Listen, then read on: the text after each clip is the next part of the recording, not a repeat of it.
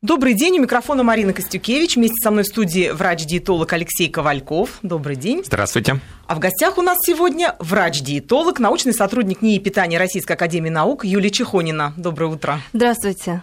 Тема нашего разговора – подготовка организму к весне и лету. Что может нам помочь в этом, а что или кто может помешать? Не секрет, что в преддверии весны, лета очень многие, особенно женщины, хотят постройнеть. Ну, в общем-то, это понятно. Впереди пляжный сезон, летний отдых, открытые наряды требуют, конечно же, подтянутости. Однако, как грамотно и правильно избавиться от лишнего, накопившегося за зиму груза, представляют, конечно же, далеко не все.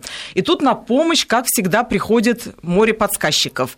Всевозможные сайты в интернете, реклама, глянцевые журналы, подруги со своими советами – и, конечно же, чудо-таблетки рекламируют, биодобавки, ускоренные фитнес-системы, экспресс-диеты. Вот я даже специально посмотрела, какие есть диеты. Называются весна, весенняя, летняя, похудей к лету. В общем, буквально вот такими названиями пестрит э, интернет.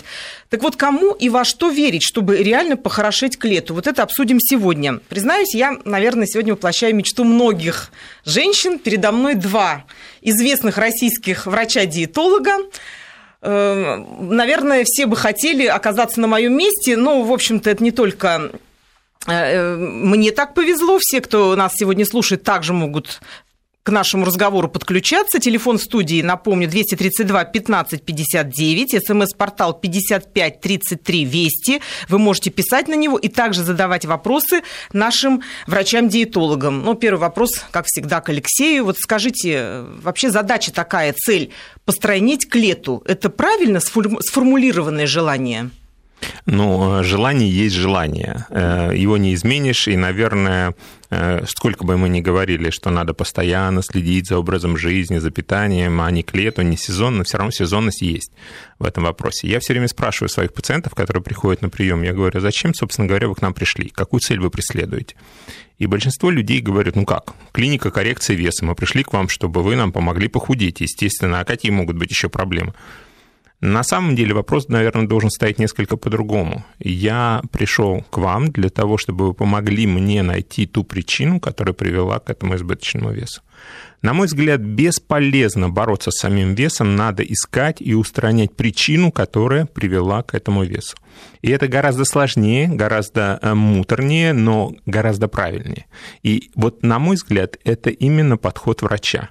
А причин таких может быть множество, и мы сегодня о них поговорим. Это и нарушение пищевого поведения, и элементарное переедание, и традиции семьи, и плохой фон, и гормональные нарушения, и гормональные заболевания. А гормональные нарушения и гормональные заболевания – это разные вещи. Да просто гормональные состояния, когда каждый месяц женщина ощущает на себе определенную выработку определенных гормонов, прогестеронов, которые способствуют тому, что, как она говорит, приходит в семью жорик, и я начинаю активно все поедать. Нехватка каких-то микроэлементов также сказывается на аппетите. И вот можно всю жизнь бороться с тем, что хочется, а можно понять, почему хочется, и, так сказать, бороться именно с этим, устранить эту причину.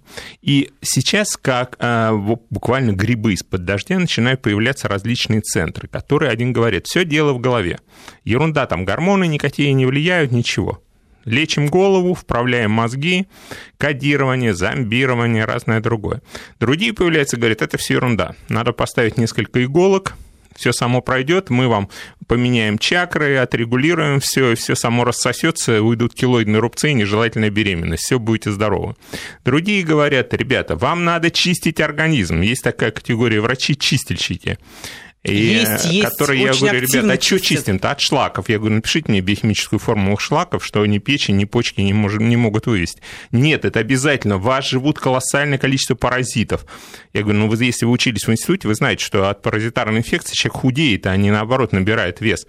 Ну вот чистят, промывают кишечник, и наивные люди полагают, ну, доверие к врачам, ведь да это же врачи какие деньги делают. промывают? Да, и думают, что вот со слабительными, с мочегонными как-то жир вытечет из подкожной жировой клетчатки, не понимая, что там соустья, в общем-то, нет. Появляются э, фитнес-тренеры, которые говорят, придешь к нам на занятие, не нужно тебе никакому врачу идти, что ты сам не справишься, приходи к нам. И так далее. Это я говорю о профессионалах, работающих в этой области. Про анализы по группе крови, по анализе по радужке глаза. Э, то есть э, стараются уже найти индивидуальный подход именно такими причинами.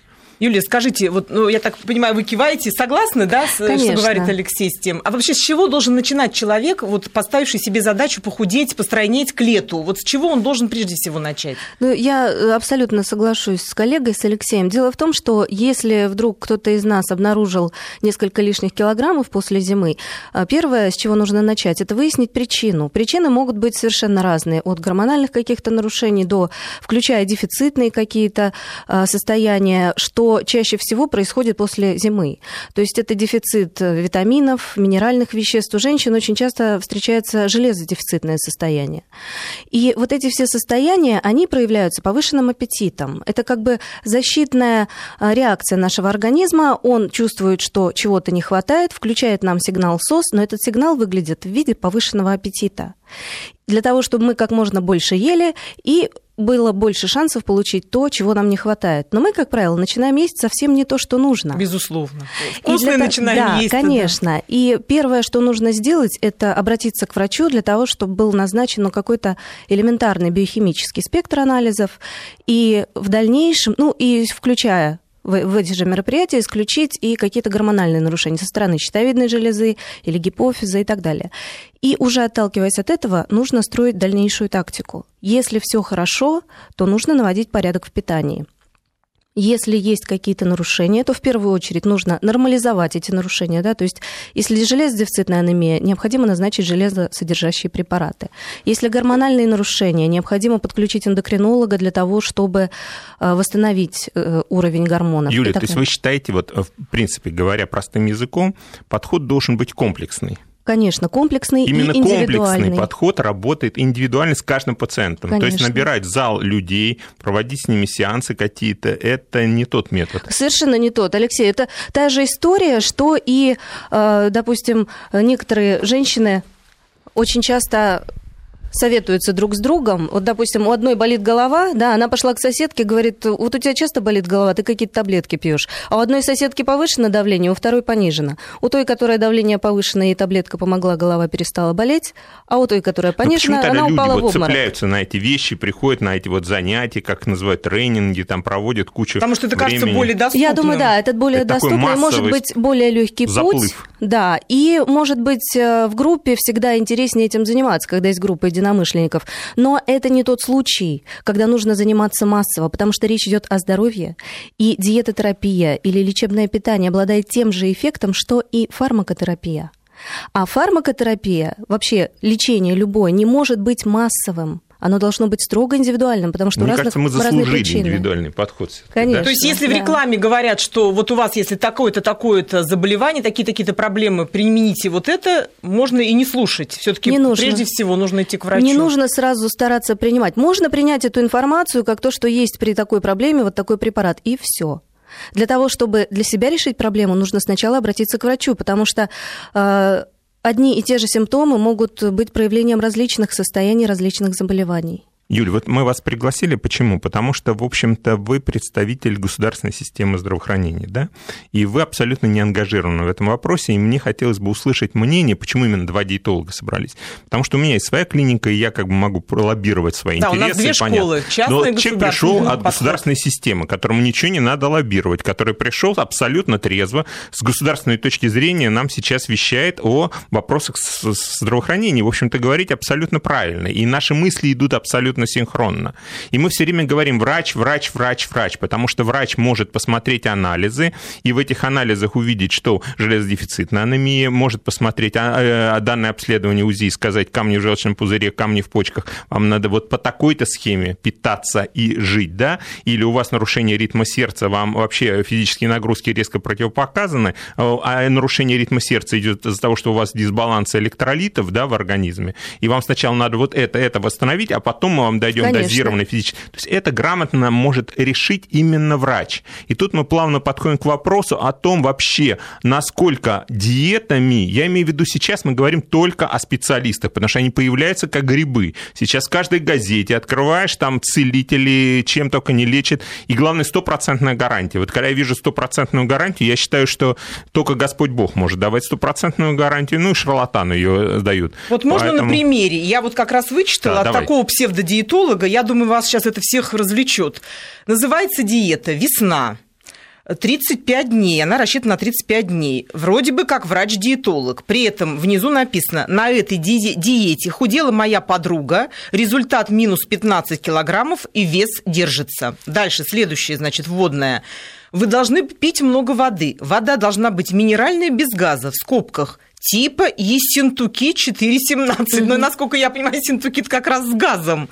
Дальше, значит, ну, мы не будем здесь все читать. Вот, например, первый, второй, третий день. Вот, например, на ужин на третий день предлагается 200 граммов капусты залить 300 граммами воды и варить 20 минут без сейчас соли. это кто-то будет записывать. Включит Нет, нашу нет, нет, программу, это к что мы что, зачитываем э, какую-то супердиету. э, Просто, ну вот даже для меня, не врача, а журналиста, и то понятно, что это бред какой-то. Выпить не спеша за 30 минут. Вот, вот это варево, видимо.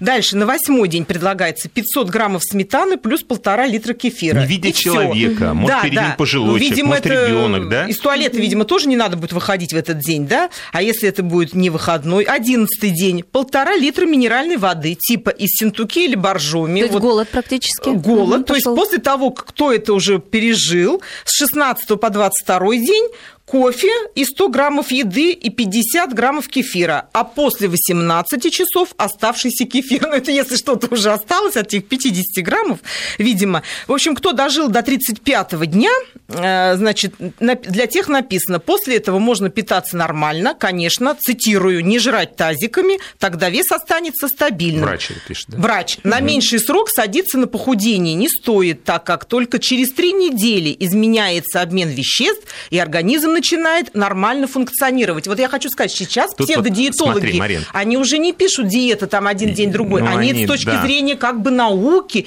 наладить метаболизм, усилить, значит, Слова отток чего-то, да. Вот, то есть слов понахватались. Наладить связь с космосом, там еще Но это там даже не вещи. обсуждается, да. Вот, вот мне кажется, после вот этих 35 дней, вот этой диеты весна, хотя бы я назвала ее 35 дней ужаса, а Связь с весна. космосом будет С полная. космосом полная. Человек уйдет в астрал, если доживет. Вот как людям объяснить, Слушай, самое что главное в это, этом ну, вопросе – ответственность. Понимаешь, вот если ко мне или к коллеге э, к Юле приходит на прием пациент, то прежде всего мы думаем, но ноцер, не навредить. Вот это самая главная задача врача. Потому что вы несете ответственность. Если человек-то напротив вас А сидит, если а здесь человек- распространил, и все. И люди наивно верят, потому что полагают, что действительно там врач на том конце сидит, начинает задавать вопросы, консультироваться. Вот я, например, на Я вам всех... больше скажу, за это деньги платят, чтобы попасть на Вот этот смотри, сайт. э, я на услышать, всех что там э, будет в 35-м в дне. сетях, вот э, в социальных, везде написал крупными буквами в начале, что я не даю никаких консультаций через этот интернет, потому что это незаконно. Врач имеет право давать индивидуальные консультации пациенту только в условиях стационара, клиники и машины скорой помощи по законодательству. Все остальное до 4 лет тюрьмы. И все равно пишет, доктор, я ДДДДД, вот у меня история жизни, вот и помогите мне чем-нибудь. Вот такой. Я говорю, а чем я могу... Это в Одноклассниках. Я говорю, классно вообще. Я вам тут сейчас... Вы мне Так, присылаете... э, Алексей, мы сейчас не будем рассказывать о Нет, вашей и такое не только у переписке. меня, это же везде это везде, идет. да. Юлия, к вам бывают такие вот письма приходят? Появляются те, кто отвечают на это. Да, бывают такие письма, и просьба приходится людям отвечать, что по телефону или по интернету этим заниматься невозможно, нужно видеть человека. А что касается вот этой псевдодиеты, которую мы сейчас услышали, а, как определить, да, адекватная эта система питания или стоит ее подвергнуть сомнению? Дело в том, что любая система питания, которая направлена на нормализацию массы тела, на улучшение состояния здоровья, в первую очередь она должна быть комфортной. Вот то, что мы сейчас услышали, здесь никакого комфорта не звучит. Это какое-то сплошное мучение. Но даже любой комфортный рацион, который составлен врачом-специалистом, врачом-диетологом, он тоже должен быть индивидуальным. Индивидуальность это первое, ну, с чего Наверное, нужно комфортность начать. и индивидуальность это очень параллельные вещи, Конечно, да? Потому что если да. он подобран индивидуально под меня, как обувь пошита индивидуально под меня, Да, она мне комфортно, да. правильно? И важно то, что человек может на этом режиме существовать всю свою жизнь. Конечно. Что это не перманентное, я сейчас худею резко. Мне когда иногда говорят, а прокомментируйте нам такую-то диету. Я говорю, ребята, а зачем она вам нужна? А вот чтобы похудеть. Я говорю, а дальше что? Вот вы с этой диеты спрыгнете, и дальше что, вы опять будете набирать вес? Конечно. Ведь у вас Я- ничего не изменилось жизни, Да, правильно? вот я всегда пациентам тоже задаю вопрос, когда ко мне приходят, я говорю, вы с какой целью пришли? Сразу ответ, похудеть. Я говорю, стоп, и это неправильная цель. Потому что цель похудеть, она тупиковая. Достичь этого результата можно с, любой, с помощью любой вот этой псевдодиеты. Это уже доказано, да, эти диеты могут помочь потерять лишние килограммы. А дальше что? Дальше жить в каком режиме? И в итоге э, на этих диетах люди теряют определенное количество килограммов, а потом не знают, как питаться дальше, возвращаются к прежнему режиму питания, который, собственно, и стал причиной этой проблемы. Поэтому я начинаю объяснять, вы пришли сюда не для того, чтобы похудеть, а для того, чтобы научиться правильно есть. И снижение веса будет положительным эффектом, но не основным, а второстепенным. И в дальнейшем вы сможете есть также по определенной схеме и быть стройными и поддерживать эту стройность. Это говорит именно о формировании правильного пищевого поведения, формировании правильного образа жизни, который человеку должен понравиться, потому что нельзя всю жизнь мучиться, грызть там сухарики, насидеть на помидорах. Непонятно, не получится это. Все равно организм возьмет свое. Конечно. Будет тяжелейший срыв, психологическая Да. деградация на фоне этого заедания проблемы, куча и куча психологических вещей, которых еще нет, и они появляются. Правильно я говорю? Обязательно, да. И уже доказано, что э, в том случае, если люди очень часто меняют э, вот эти все доступные варианты диет, да, с одной диеты на другую и так далее, они в итоге набирают больше, чем имели изначальный вес. Да, они имели изначально несколько у- лишних Те килограммов. килограммы, которые ушли, еще привели с собой Конечно, гостей, как и они говорят. так и будут возвращаться с гостями. То есть одна диета поможет потерять 5 килограммов, потом вернется 7.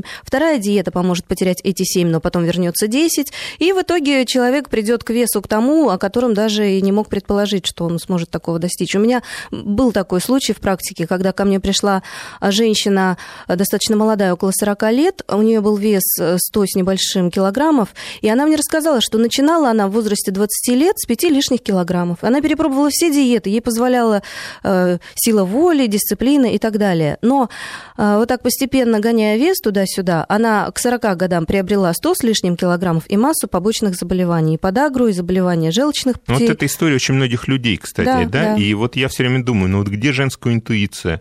Вот сколько раз можно наступать на одни и те же грабли, которые бьют тебе по башке? Один раз Когда не хочется получилось, быть второй красивой, женская интуиция засыпает в этот момент. Хочется... Ну, ты понимаешь, что не срабатывает. Все равно ведь вес возвращается, да еще и лишний приводит. Из Конечно. года в год. Ладно Она просто пойдет раз, к другой правда? подруге, и подруга ей расскажет другую диету. Вот опять же, сейчас модная диета ходит, гуляет шоколад, вино и сыр. То есть горький Ой, шоколад, Мария, не хочется сейчас вино и обсуждать сыр. эти диеты, дюканы, еще какие-то диеты. Ну, это Ну, вот понятно. Мы уже решили самое главное, что если нету образа жизни, если он не сформирован, на таких диетах нельзя сидеть Алексей, жизнь. нам придется все равно обсуждать. Вот нам пишет наш слушатель из Московской области. Скажите, пожалуйста, в наших газетах в этом году было написано, что доктор Дэвид Сааран Штейберг считает, что при онкологии и ее профилактике нежелательно есть очищенные сахара, белый хлеб и растительные масла, кукурузное и подсолнечное.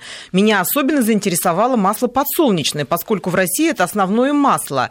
То есть он, человек не понимает, Ну, как я можно от вообще него написал отказаться. книгу о питании онкологических больных еще лет 8 назад, где доказал влияние быстрых сахаров, огромное количество углеводов на рост э, онкологические клетки. Насчет э, массы он тоже не прав. Но это индивидуально, это сложная система питания онкологических больных. Я думаю, нам стоит провести отдельную передачу на эту тему. Безусловно, да. Потому что тема достаточно серьезная. И многим интересно, да. Да, но мы сегодня говорим именно о Ну, вот диетах, тоже о способах вычитал, да. о том, как люди пытаются худеть. И давайте, чтобы быть более конкретным, разберем такие примеры. Вот у нас у меня есть целый список, как, э, что сейчас предлагается из индустрии похудения. Первое – фитнес-тренеры. Второе – эндокринологи в поликлиниках.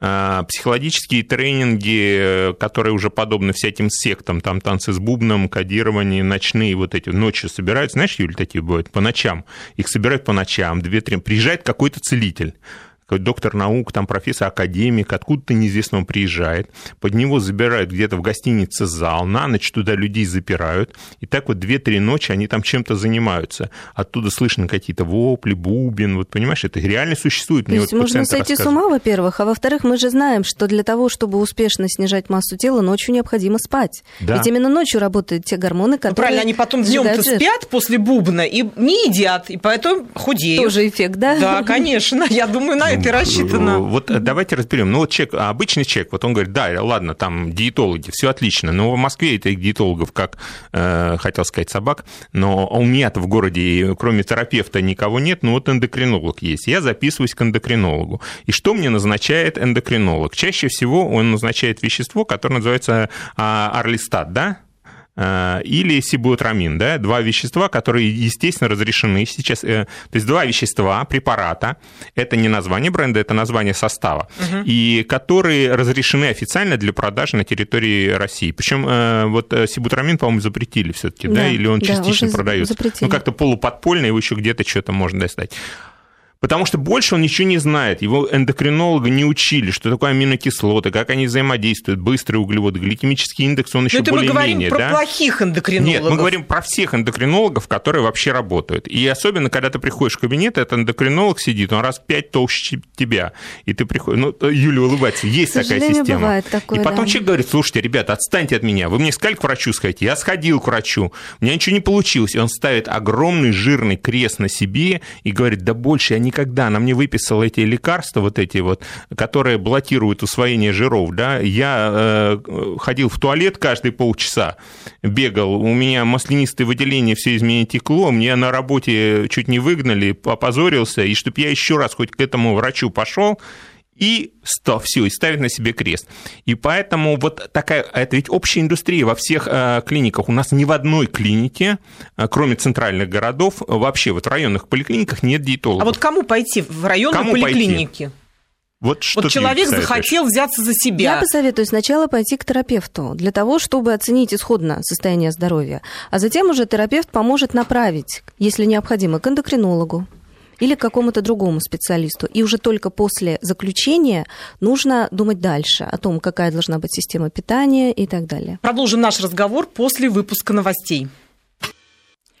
Итак, мы продолжаем. У микрофона Марина Костюкевич. Вместе со мной в студии врач-диетолог Алексей Ковальков. А в гостях у нас сегодня врач-диетолог, научный сотрудник НИИ питания Российской Академии Наук Юлия Чехонина. И говорим мы сегодня о подготовке организма к весне и лету и о том, что может нам в этом помочь и кто пытается помешать. Напомню, что вы можете также присоединяться к разговору. Телефон в студии 232 15 59, смс-портал 55 33 Вести. И кажется, у нас есть звонок.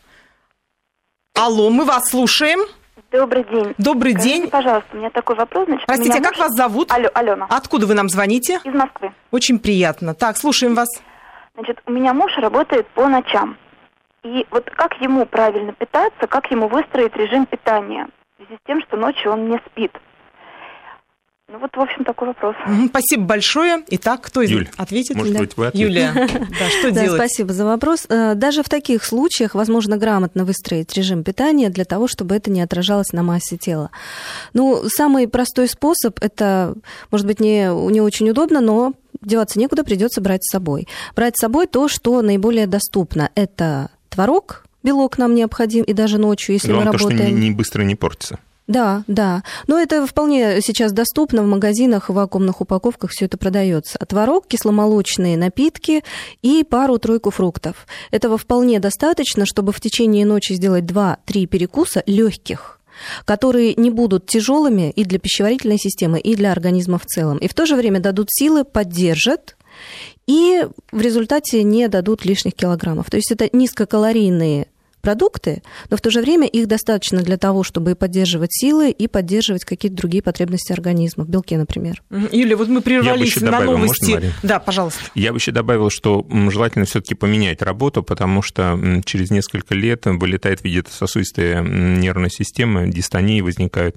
Это я знаю еще со временем, работал врачом на скорой помощи, и ночные дежурства, практически все врачи, много лет отработавшие на скорой, у них всех проблемы с вегетатикой. Поэтому желательно все-таки работу эту сменить, по крайней мере. Но если не получается, если то не получается, искать да, новую, новую, искать да? новую работу, это очень опасно для здоровья, потом придется долгие годы расплачиваться за это. К сожалению, вот это так. Кстати, а что делать людям, которые дома находятся, не на работе ночью? Вот некоторые рассказывают, встаю в 3 часа ночи с острым желанием поесть, пойти к холодильнику. И ведь идут и едят борщец ну, могут это навернуть, заедание бутерброд. ночью, поедание ночью, Что оно это? связано со многими вещами. Ведь раньше на Руси, и не только на Руси, вообще люди ночью просыпались, ходили в гости. Это было достаточно долгие, длительное время. Потом стали спать всю ночь. И вот отголоски этого проходят и сейчас. И очень часто связано это с тем, что тут много факторов накладывается, но один из интересных факторов... Вот то, это что вы для меня примерно- сейчас открыли просто не то что Америку, а я не знаю, Да, земной шар, что ночью ходили ходили, в да, гости. Я думала, они так наработались раньше, снова- что То заваливались состоял из двух всю частей. ночь. Нет, сон- состоял из двух частей. Где-то в 2 часа ночи, в час люди просыпались, шли в гости, кушали. Это вот исторический То есть это от факт во многих потомков э, странах идет причем. вот эта память, А, да? да, Что встать и вот поесть. сейчас именно в это время люди всегда просыпаются где-то в, в час, в два часа ночи. То есть вот эти часы именно сна, и сомнологи знают эти уровни, они срабатывают. Но тут присоединяется еще интересная вещь. Дело в том, что примерно в 11 часов у нас физиологически идет выброс инсулина. Инсулин – это гормон, который отвечает за то, что нормализует уровень сахара в крови. Он захватывает сахар, а вечером его не так много, если мы не очень сильно поели. И в результате появляется голод. И поэтому, если человек не ложится в 11 часов, а сидит до часа за компьютером, например, то в час он обязательно пойдет к холодильнику. А если он плохо спит, то в этот момент он проснется и пойдет тоже к холодильнику. Ну, может, Юля что-то добавить. Да, я бы хотела добавить, что нарушение сна и нарушение пищевого поведения, а здесь как раз два этих фактора э, встретились вместе, это повод для того, чтобы обратиться к специалисту, к психотерапевту, и для того, чтобы восстановить сон, и для того, чтобы подкорректировать пищевое поведение. Возможно, даже в этом случае могут потребоваться э, специальные препараты, но назначить их, опять же, может только специалист. Нарушение сна – это достаточно серьезная проблема. Вот вы, кстати, начали разговор о том, что сначала человеку можно пойти в обычной районной поликлинике к терапевту, а в дальнейшем куда он должен пойти? Или терапевт его уже должен направить? Терапевт должен подсказать. Он должен подсказать направление в зависимости от того, какой будет, э, какие будут результаты анализов. Ведь врач-терапевт исходно назначает определенный ряд обследований, да, в зависимости от жалоб пациента, от э, каких-то сопутствующих заболеваний. Обязательным э, мероприятием является биохимический анализ крови на какие-то вот стандартные показатели. Холестерин, глюкоза, железо обязательно нужно у женщин смотреть. и А так врач далее. нормально воспримет, если придет человек, не жалобы будет предъявлять, а просто скажет, я хочу сбросить лишнее, а обследоваться. Мне сейчас, да. кажется, многие Можно, да, смеются так? над нами и говорят, ребята, Мне а кажется, вы видели эти очереди в эту поликлинику? Да, да, Там мне стоит кажется, 50 отправят, человек. скажут, там без вас хватает. Поэтому, мне кажется, еще вариант такой. В ближайшем городе крупном всегда есть диетолог. Вы можете не обязательно к вам ездить к нему там каждые две недели. Он может вам дать программу, но к нему обязательно надо прийти обследованным. И есть минимальные а, анализы, которые необходимо сдать, и которые, кстати, можно найти на сайтах на официальных врачей, которые занимаются в этой области. Ну, и И либо вот, как нему- Юля говорит, пойти к терапевту, или пойти к попросить терапевту, все-таки попросить, сказать, я хочу похудеть. Вот назначьте мне те анализы, на обследование, которые, чтобы, не дай бог, со мной что-то не случилось. Потом съездить к этому диетологу, они есть в крупных городах э, один раз, и он будет тебя корректировать уже потом дистанционно, давать тебе какие-то программы. Но, по крайней мере, это будет настоящая полноценная консультация. И мне кажется, что если человек хочет, как это говорилось, э, кто хочет, ищет способ, кто не хочет, ищет, ищет причину. причины. Совершенно точно. Потому что когда э, к нам в клинику Института питания часто обращаются пациенты, они обязательно проходят Из разных ряд... городов. Из разных городов, да. Они обязательно в клинике проходят э, ряд обследований. Некоторые предпочитают самостоятельно приехать уже обследованными, это тоже правильно, это все приветствуется. А есть такая категория людей, которые просто слышат слово обследование говорят, ой, нет, ладно, потом, в другой раз. Вот это уже говорит о том, что человек, наверное, не очень-то и хочет. А может быть, это говорит о заниматься. том, что сейчас вот, к сожалению, есть такая тенденция, очень многие клиники наживаются на этом. Они говорят, у нас консультация бесплатна, приходите к нам, но назначают такую кучу обследований, человек просто за голову хватается, там ему на 100 тысяч этих обследований назначено. Он есть, говорит, мамочка. Такое, да. И они очень боятся. Вот очень правильное правило, у нас тоже так в клинике. Мы говорим, мы принимаем любые анализы. То есть не обязательно эти все вот э, результаты делать у, вас. Делать конечно, у нас. Да? Конечно. Пожалуйста, мы, мы нормально, мы доверяем компаниям, и совершенно нормально. А то вот только у нас мы чужие не принимаем. Ведь было такое же, помнишь, Юль, в свое время? К нашему да, разговору, извините, хочет подключиться бывает, да. слушатель. Возможно, он что-то нам еще да, здравствуйте. добавит. Здравствуйте. Александр, да, вас зовут? Да, Александр меня зовут. Я, значит, хотел бы рассказать, что я слышал по радио, и хотел бы про собственный опыт рассказать. Значит, и потом спросить у вас, как вы, что вы думаете. Слушаем вас очень внимательно. Ну, значит, вот у вас э, есть Ник Никол, приходит, значит, примерно раз в неделю, и он там 20 с лишним лет работал в Америке. И рассказывал такую штуку. Значит, если вот врач приходит к значит, э, вернее, пациент приходит к врачу в Америке с какими-то жалобами, да, ну, и если врач ему не порекомендует мясо, допустим, не есть более двух раз в неделю, ему делают выговор этому врачу. Значит, теперь, что я слышал по американскому, ну вот, значит, научные журналы читал, там взяли, в, в общем, пенсионеров, которые прожили более 80 лет, за 80 которым, э, несколько тысяч. И выяснилось, что 80 с лишним из них процентов – или вообще не едят мясо, или они это делают крайне редко. Значит, теперь вот, э, собственная моя жизнь. У меня бабушка была, значит, 86 лет умерла. Последние 10 лет я с ней жил в одной квартире. Я смотрел, что она ест. Значит, она мясо ела один раз в месяц только. И то иногда, и бывало и раз в два месяца. Вот. Я понял, это да, речь вопрос, идет о мясе. Э, да, вопрос Давайте о мясе, сразу, да, у вас. Стоит ли есть скажу. мясо, да? Дело в том, что я сам 6 лет отработал в Америке диетологом, и я эту систему прекрасно знаю. Диетология или нутрициология там не входит ни в одну медицинскую страховку. Поэтому диетологи там все, практически 99% частные врачи. И вот частному врачу никакой руководитель и никакой ничего не может говорить, съешьте мясо, там не съешьте мясо. Что касается мяса, то э, мне кажется очень важно прислушиваться к собственному организму. Как вот говорила Юля сначала, начала говорить о том, что бывает такое заболевание железодефицитная анемия. А ведь женщины, они в силу своей физиологии каждый месяц теряют у нас железо, да, и это железо надо откуда-то восполнять. А восполняется оно как раз из красного мяса и печени, именно оттуда валентное железо оно максимально усваиваемое. Поэтому вот так резко говорить «я не ем мясо», наверное, во всем важен баланс, во всем важно пропорции, и эти пропорции, они индивидуальны для каждого человека, и для пожилого, и для женщины в климактерическом студенческий период, и для бодибилдера, и для молодой девчонки, которая в школе учится. У всех свои пропорции и свои потребности. И надо вот все время говорим, прислушивайтесь к собственному организму. Если вам чего-то хочется, это неспроста. Правильно я говорю, Юль? Конечно, конечно. Другое дело, что наш организм не всегда нам может правильно посоветовать, что именно нам нужно есть. Но, тем не менее, прислушиваться нужно, потому что повышенный аппетит – это симптом. А вот симптом чего мы сможем понять, только обратившись к врачу. Понятно. Второй вопрос. А, вот сейчас многие говорят, а, ладно, диетологи, зачем это вот худеть, это себя, это вот фитнес, бегать по ночам, там это все страшно. Пойду-ка я к косметологам. Сейчас салонов косметологических, вот если диетологи есть не в каждом городе, то косметологические, везде, я вас уверяю, и даже тоже, маленьком. кстати, предлагают усилить да. обмен веществ. То есть, типа, Только мы сейчас мезотерапийку вам проколем, гиалуроночку, все будет замечательно, а потом на LPG вас спустим, и все пошло-поехало, да, и все, и вы у нас выйдете, стройняшка, через две недели вы себя не узнаете. Как это говорят, 2 сантиметра за один сеанс э, какого-то аппарата. Да, более того, запускаются механизмы похудения в будущем. Но вообще разговор мы вышли на очень интересную тему, продолжим ее после выпуска новостей. Мы продолжаем наш разговор о подготовке организма к весне и лету, и что может нам в этом помочь, и кто пытается помешать. У микрофона Марина Костюкевич. Вместе со мной в студии врач-диетолог Алексей Ковальков. В гостях у нас сегодня врач-диетолог, научный сотрудник НИИ питания Российской Академии Наук Юлия Чехонина.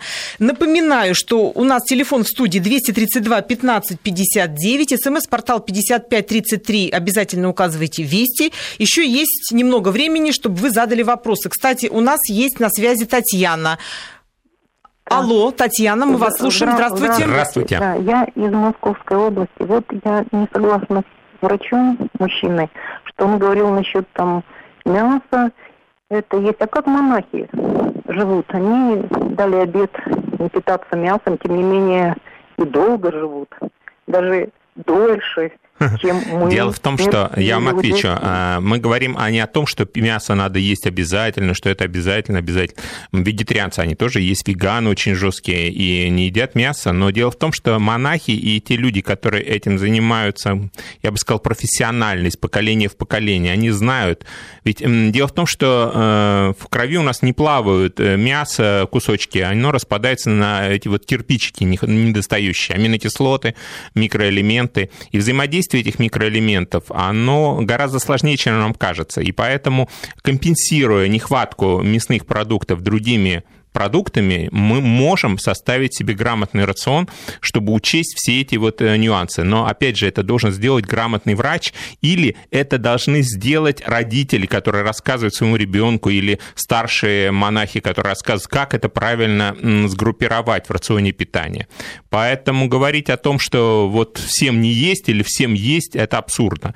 Мы сейчас говорим о том, что рацион питания должен быть сбалансирован, но он должен быть сбалансирован с учетом индивидуальных особенностей особенности организма каждого человека и тех задач, которые ставит перед собой врач в лечении этого пациента. Вот это будет правильно. И мне очень радостно, что сейчас к диетологам обращаются не только те, кто хотят похудеть, но и те, которые хотят именно нормализовать свой, э, свое питание, свой обмен веществ, э, свои э, показатели крови, которые приходят и говорят, доктор, нам не надо худеть, нам надо выздороветь, нам надо провести себя в более хорошую форму, улучшить наши показатели анализов и так далее. Правильно, Юль?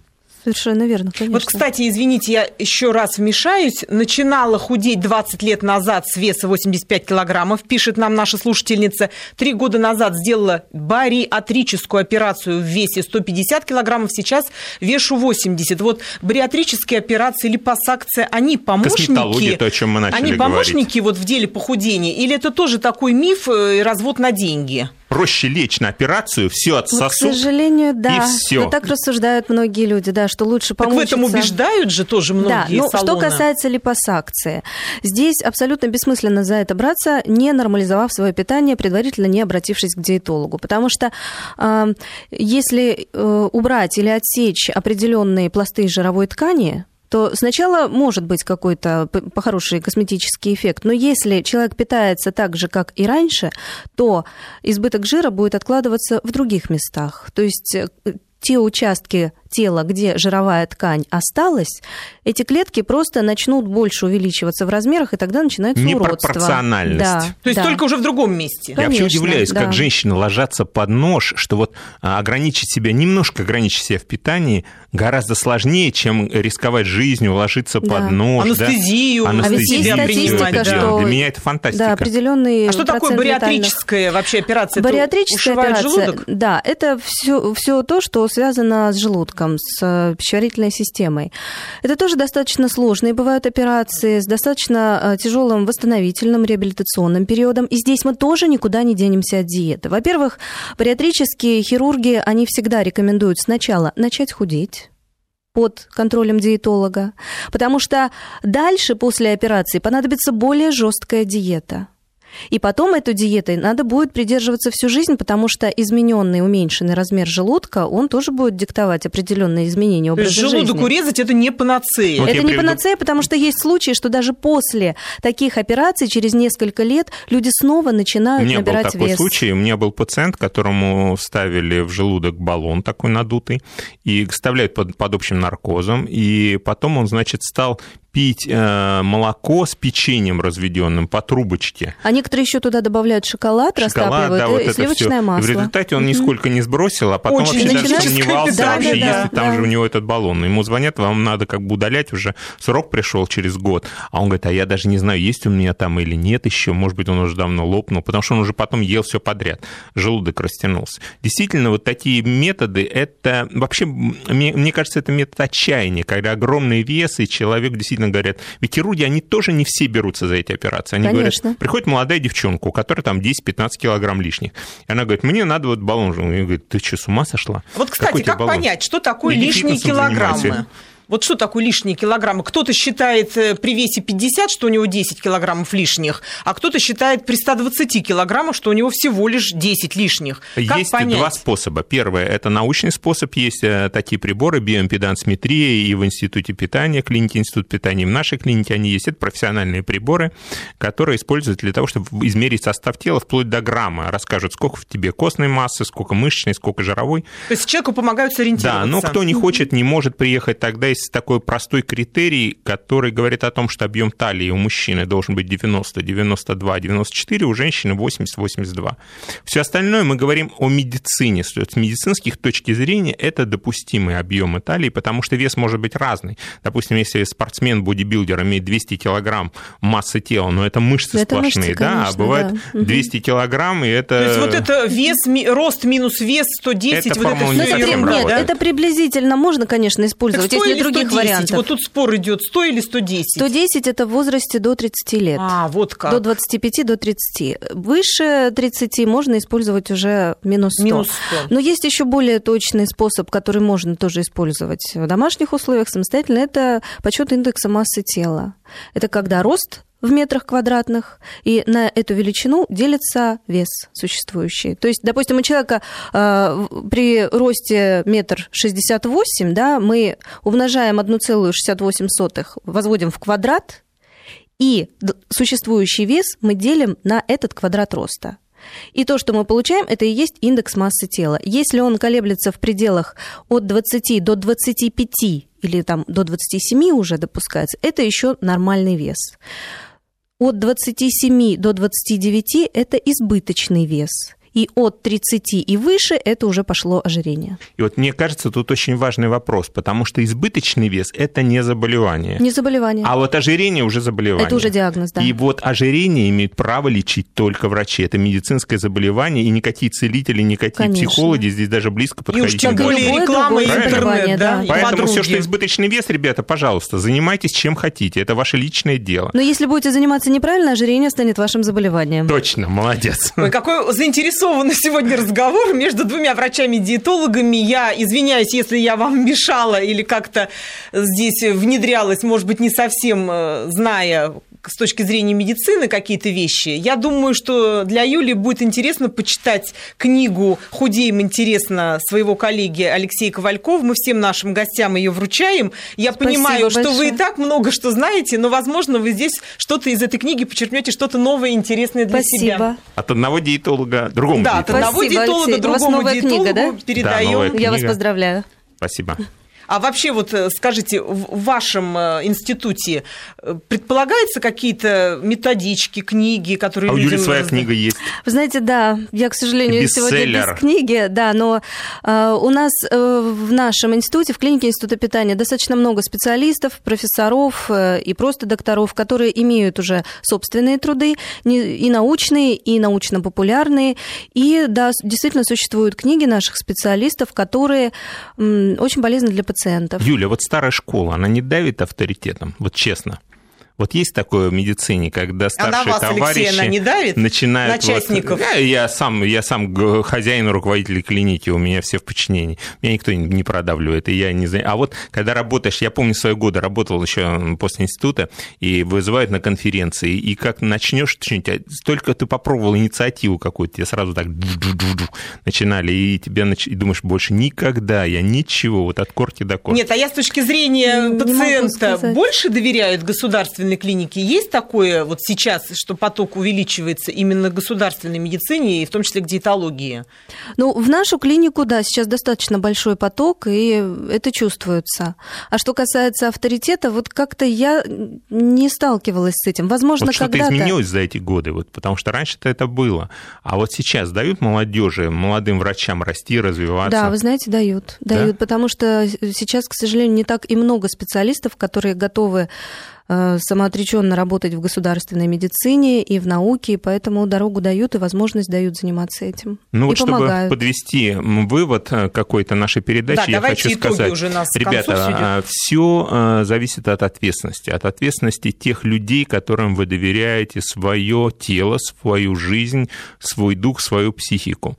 Поэтому мне кажется, что, ну, по крайней мере, минимальной таким гарантом является наличие медицинской свидетельства медицинской, то есть что это настоящее медицинское учреждение, медицинская лицензия. Обращайтесь за этим, спрашивайте это. Помните, что только врачи несут настоящую юридическую ответственность.